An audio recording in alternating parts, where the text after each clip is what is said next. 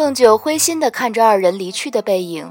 他素来耳聪目明，偶尔堪比千里眼顺风耳，隐约间听到团子还在愤愤：“你为什么败了？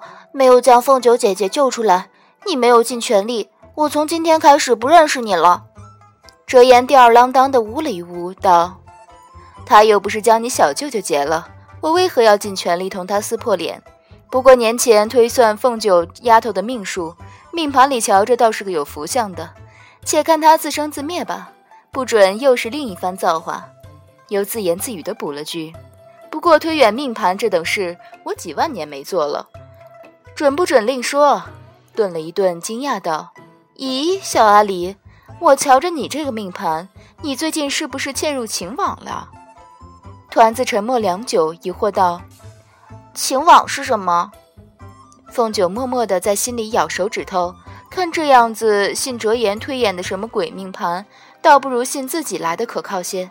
不由感叹：做人做仙，大难临头，果然还是只能靠自己呀。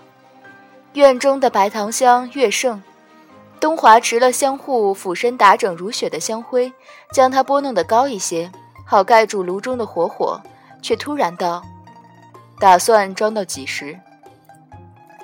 凤九心中一滞，想他果然晓得了，幸好方才拟好了作战计划，此时才能沉默以对。于是他十分沉稳的没有回答他。东华漫不经心的割了香户，取出它来，对着日光抖开，半晌缓缓道：“原来变作帕子是你的兴趣。”他心中觉得这推论十分荒谬可笑，却还是撑着没有回答他。东华难得的笑了笑。却只在眼角一闪，却看得凤九毛骨悚然。果然，就听他道：“那正好，我正缺一方试剑的罗帕，今后就劳烦你了。”试剑，擦是位列上古十大兵器，以削铁如泥而威震四海八荒的神剑桑河。凤九觉得自己的牙齿有点打颤。这一次是惊讶的一时忘了如何说话，而错失了答话的好时机，就毫无悬念的被东华又折起来放进袖袖子里头了。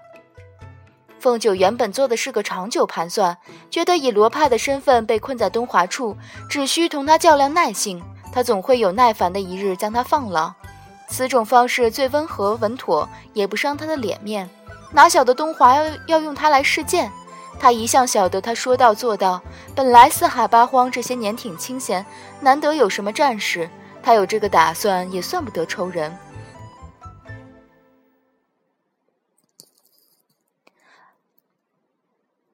入睡的前一刻，却突然想起他应了魔君燕池雾的战帖，明日怕是要让苍河大开一场杀戒，顿时打了个哆嗦，一个猛子扎起来，翩翩地浮在花梨木大床的半空。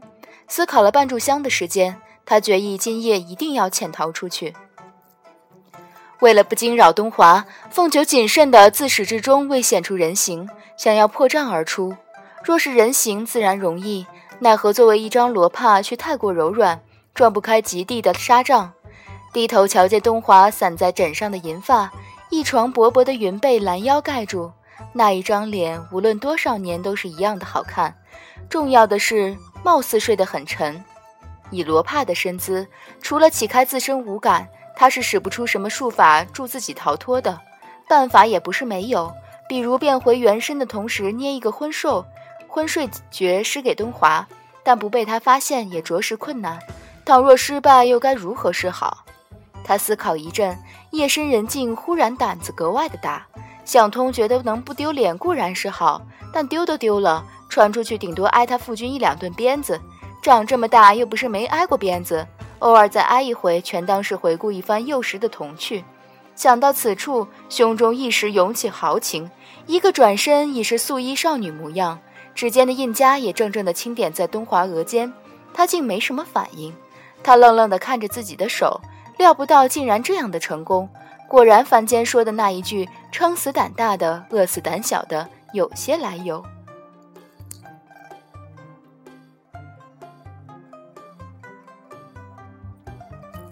五月的天，入夜了还是有些幽凉，又是一向阴寒的太晨宫。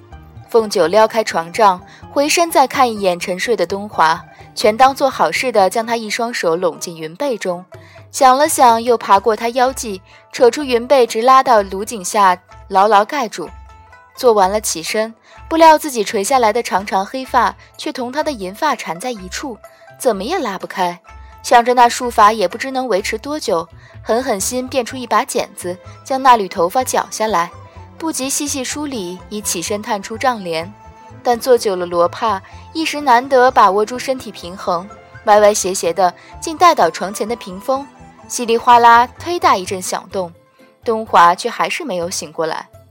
凤九提心吊胆一阵，又感觉自己法术很是精进，略有得意，继续歪歪斜斜地拐出房门。迈出门槛，忽然想起来一事，又郑重地退后两步，对着床帐接二连三施了好几个昏睡诀。只见到那紫色的表示睡意的气泽，已沁出宝蓝色的帐帘，连摆在床角的一株吉祥草都有些奄奄欲困，才放心地收起手，关了房门，顺着回廊一拽，拐到平日东华最爱打发时间的一处小花园，站在园林中间。凤九长袖一挥，立时变化出一颗橙子大的夜明珠，借着光辉，匆匆寻找起当年种在园中的一株寒食草来。若非今夜因为种种误会进入太晨宫，他几乎要忘记这颗珍贵的寒食草。根茎是忘忧的良药，花朵又是顶级的凉菜佐料。